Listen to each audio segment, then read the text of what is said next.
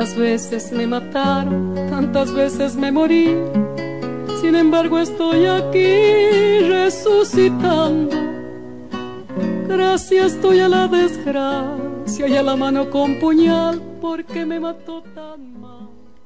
Bueno, en Historias de Desobedientes este, vamos a continuar con la reivindicación de los compañeros que fueron eh, fusilados en la base Almirante Sar el 22 de agosto de 1972 y teniendo en cuenta que este año se cumplen nada más y nada menos que 50 años de esa masacre.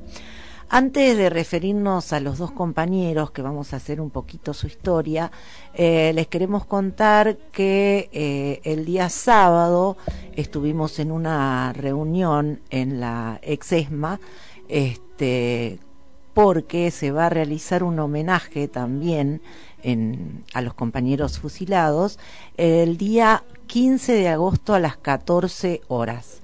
Este, la idea es poner allí una placa en homenaje a los compañeros. Por otro lado, también participamos el sábado a la mañana en la Casa de la Memoria Vicente López, este, la, lo que era la, la unidad básica de los compañeros de la JP, este, este, Nono Lizazo, donde se puso una placa en conmemoración a los 50 años del fallecimiento, va, del asesinato en realidad, este, de Sabino Navarro, del negro Sabino Navarro. Este, bueno, ahora sí nos vamos a adentrar concretamente en la historia de dos compañeros eh, son historias eh, semejantes en el sentido que los dos compañeros nacieron en Rosario. Estamos hablando de Alberto Carlos del Rey y Mario Emilio Delfino. Ambos nacieron en Rosario. Ambos fueron militantes del Partido Revolucionario del Pueblo. Este, y ambos fueron velados y enterrados en la ciudad de Rosario este, después del fusilamiento. En el caso de Carlos de, eh, Emilio Delfino, eh, él nació en 1942, comenzó la carrera de ingeniería en la Universidad Nacional de Rosario, pero inició un proceso de lo que en esa época se llamaba proletarización, él este, pertenecía a Palabra Obrera, y dejó sus estudios y se, este, empezó a trabajar como obrero en eh, lo que en ese momento fue un famoso frigorífico en la ciudad de Rosario, el frigorífico Swift. Este, allí, en el año 65, Palabra Obrera y lo que era el Partido Revolucionario Indoamericano Popular, perdón, el Frente Revolucionario Indoamericano Popular, FRIP, se fusiona, se fusionan y forman el Partido Revolucionario de los Trabajadores. En abril del 70 él, eh, lo detienen, fue salvajemente torturado y pasó por prácticamente todas las cárceles de nuestro país.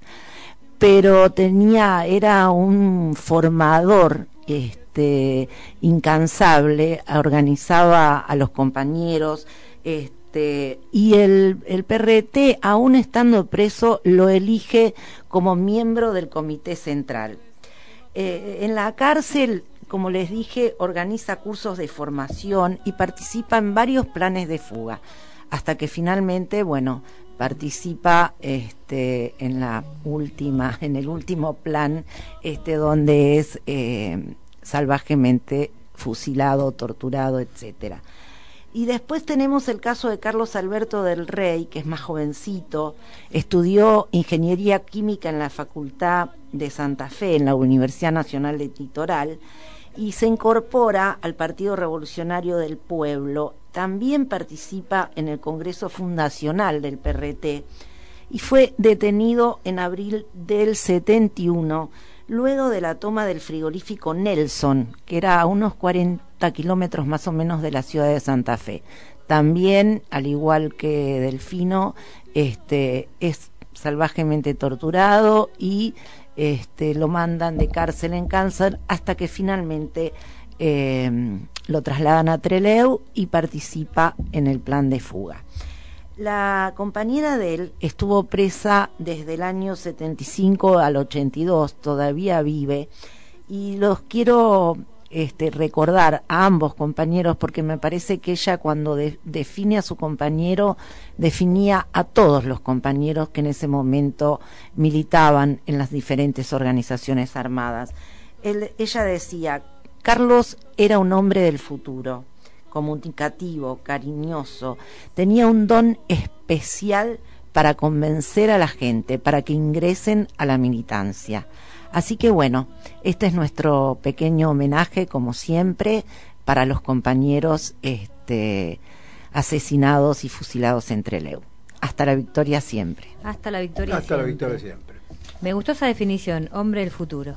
Viste, a mí también. La verdad que lo tomé porque me pareció muy, muy linda. Y además también esa cosa de los compañeros comunicativos, cariñosos, capaces de convencer. Ella ahí, lo que pasa es que es cortito el relato, pero lo que cuenta es cómo convenció a sus pobres, a sus propios padres, de a los padres de ella, a comenzar a militar. Y este, ese es muy, es muy linda, la verdad que es, es muy lindo. Ah, y otra cosa que quiero decir es que la hermana de Delfino, Luisa Delfino, este, muere porque era la compañera de Mario Roberto Santucho, muere en Villa Martelli en el enfrentamiento donde, donde muere Santucho. Y estuvo la peña, ¿cómo le fue en la peña? ¿Cómo estuvo? Bueno, yo estuve también ahí. Tuvimos todos. Muy buena, ¿no? Muy buena. La verdad que un éxito, queremos decir aquí, y agradecer a, todos, a todos, los que se acercaron. Eh, la verdad que fue una tarde-noche espectacular, muy lindo, y se llenó. Se llenó y se recaudó. Es decir, le podemos decir a los jóvenes que van a viajar a Treleu ahora el objetivo de la peña era recaudar fondos para de agosto es que el, colectivo ya está garantizado. Bien bueno, qué bueno así que habrá que reunirse para que sepan eh, tienen que llevar bolsas de dormir el clima es frío este bueno van a tener la aquí preparados. garantizada y desde ya queremos agradecer al, al pueblo de Trelew y de Rawson la colaboración este, con todos los jóvenes que van a estar allá para el 22 de agosto. ¿no? Quiero aclarar algo con respecto a eso, porque eh, el otro día cuando estuvimos en la reunión había dos compañeros eh, presos de la época posterior a el 72 y la verdad que fue muy impresionante cuando ellos contaban la colaboración del pueblo de Trelew, ¿no? El, eh, que se va repitiendo primero en, la, en una dictadura, luego en la otra dictadura y finalmente ahora vuelve a aparecer el mismo fenómeno que dan sus casas, colaboran, participan. La verdad que es bueno, hay que aprender de, del pueblo de Trelew. Exactamente.